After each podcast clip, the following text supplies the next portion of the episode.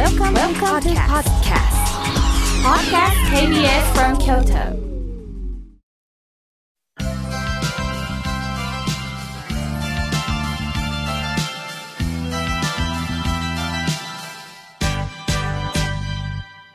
心が笑顔になるには栄養剤が必要です。あなたには心の健康の秘訣、栄養剤はありますか？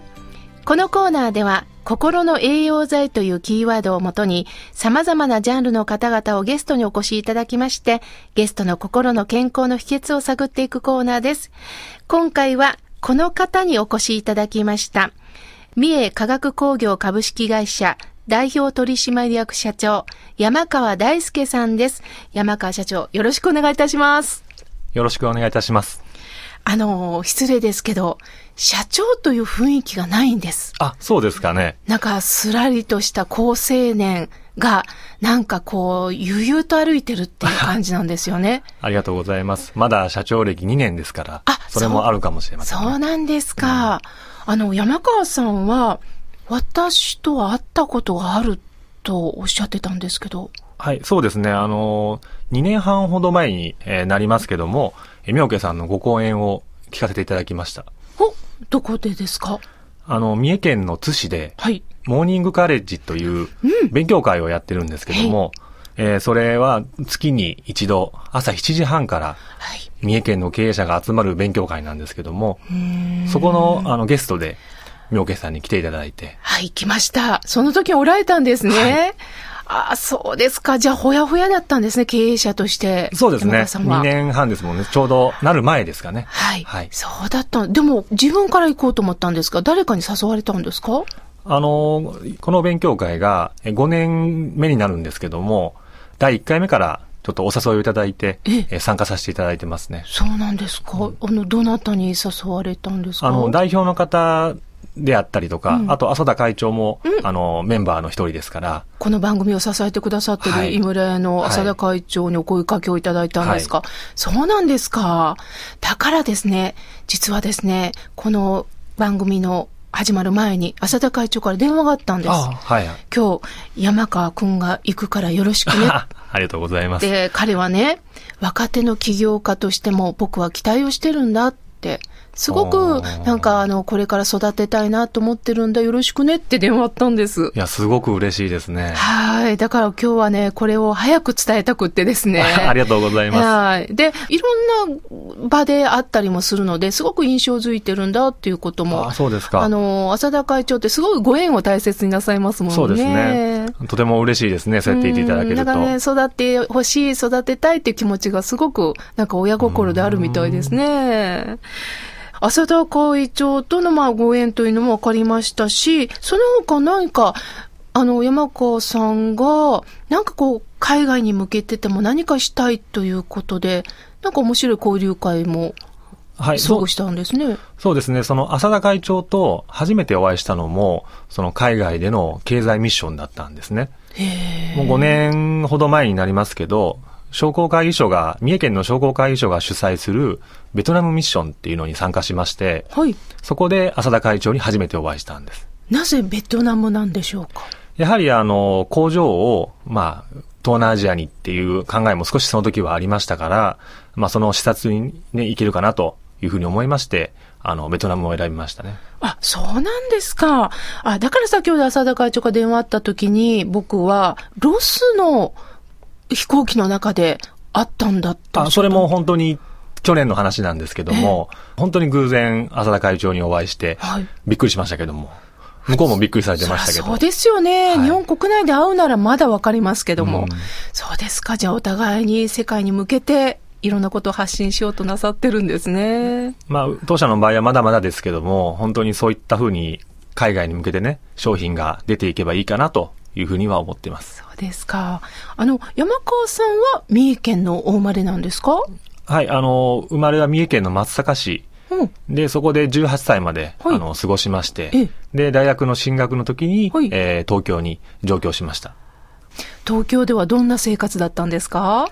あの、7年弱ぐらい、あの、東京で、まあ、いたんですけども、まあ、本当にいろんな経験をさせていただきました。何何？どんな経験ですか？興味があります。あの、もう20年も前の話なんでえ、かなり恥ずかしいんですけども、ええ。あの、集英社っていう会社が、有名ですよね。はい。あそこの雑誌のはい。モデルを実はやっておりまして、だからですか、もう背も高くって、めちゃくちゃイケメンで、モデルさんですか？はい、あの、短い時間なんですけども、ええ学生時代だけなんですけども、へえー雑誌に出たり、イベントをやったり、まあ一応モデルって呼ばれてましたね。じゃあ人前にこうこう出るってことは慣れてありますよね。まあ、あのーそういったね、イベントごととか、うんあのーショーみたいなのも出ましたから、その、慣れているとこまではいかないんですけども、はい経験はしてます。本当だったら、今このまま東京でもしかしたら俳優産業もなさってるかもしれないんですが、やっぱり今私にとってなぜ三重でこの会社をやることになったかっていうのが非常に興味があるんですけども、なぜ三重化学工業株式会社に今おられるんですか？あの、東京で25歳まで過ごしまして、あの、家業が、あの、この会社を、三重化学工業株式会社っていうのをやってましたから、まあ、いつかは戻らなければいけないかなと。決して父親からそういうふうに言われたわけではないんですけども、私の中で、まあ、どっかのタイミングで、三重県の松阪に戻って、まあ、家業を継ぐんだなという気持ちはありました。そうだったんですか。でもなかなかこう継ぐまでにはいろんなご苦労があったんじゃないですか？意外とですね、そこはあんまり気にしたことがなくて、うん先ほども言いましたように、父親からも、お前が後継ぎだよと言われたこともないですし、特にあの意識はしてなかったですね。そうですか。この三重化学工業っていうのはどういうお仕事なんですか？あの、祖父が、えー昭和31年にあの立ち上げた会社なんですけども、?31 年にですかはいはあ。創業当初はあの家庭用の洗濯のり、はい。で、元織宣長にちなんで鈴のりって呼んでたんですけども、鈴のり。はい、そういったのりを製造する会社として、えー創業しました。へえ。まあ、その後、洗濯のりの材料とか、はいあと、その製造技術を活かして、はいあの、保冷枕であったり、はいそれから保冷剤、保温剤っていう方向の、あの、保冷剤、保温剤の商品開発を進めていきました。なるほど。洗濯のりのあの、ふよんふよんふよんとしたのと保冷剤がね、まだ、ねあの、常温の時には感触一緒ですよね、はい確かに。あの、私ね、ちっちゃい時にね、母親がね、シーツを、あの、洗う時に洗濯のりをちょっとつけうて、んそのパリパリ感が好きだったんですよ。はい。で、その時に、今、あの、私は、あの、髪の毛をね、あの、いつもアップしてるんですが、うんあの、いつも、あの、まあ、ヘアスプレーをしてるんですけど、あの張り感が出ないかと思って洗濯のり溶かして頭に振ったことあったんですよ。もう、怖かったですね。そうですもね。今はね、もうちょっとあんまり洗濯のりってもうないですよね、あまり。ですから、当社の方もあまり扱ってはないんですけども、先ほど言いました氷枕、保冷枕であったり、それから保冷剤っていうのが主力になってきましたね。じゃあ、これから暑くなると、どんどん必要ですよね、保冷剤なんかは。本当にあの、最近は30度を超えるね、あの日が続いてますけども、そうなってくると、うちも忙しくなります。あ、30度がキーワードなんですね。そうですね、はい。はあ、それはもう全国に出荷なさってるんですか？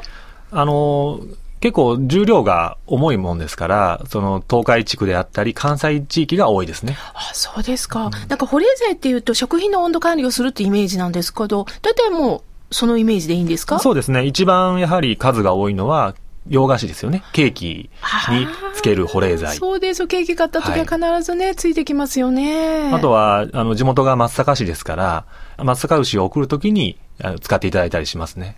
そうですか。じゃあこれからどんどんどんどん需要がね、伸びていきますよね。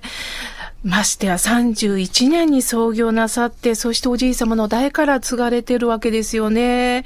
あの、そういった話をですね、実はもっともっとまた山川さんの、なんか、今現在、生きてるその人間というその奥にぐぐぐっとこう触れたいんですけども、あの、今日で終わってしまったもったいないので、来週も来ていただけないでしょうか？もちろん、それははい。そうですか。はいじゃあ、ぜひ来週もよろしくお願いいたします。はい。よろしくお願いいたします。え本日のゲストは、三重化学工業株式会社代表取締役社長、山川大輔さんでした。ありがとうございました。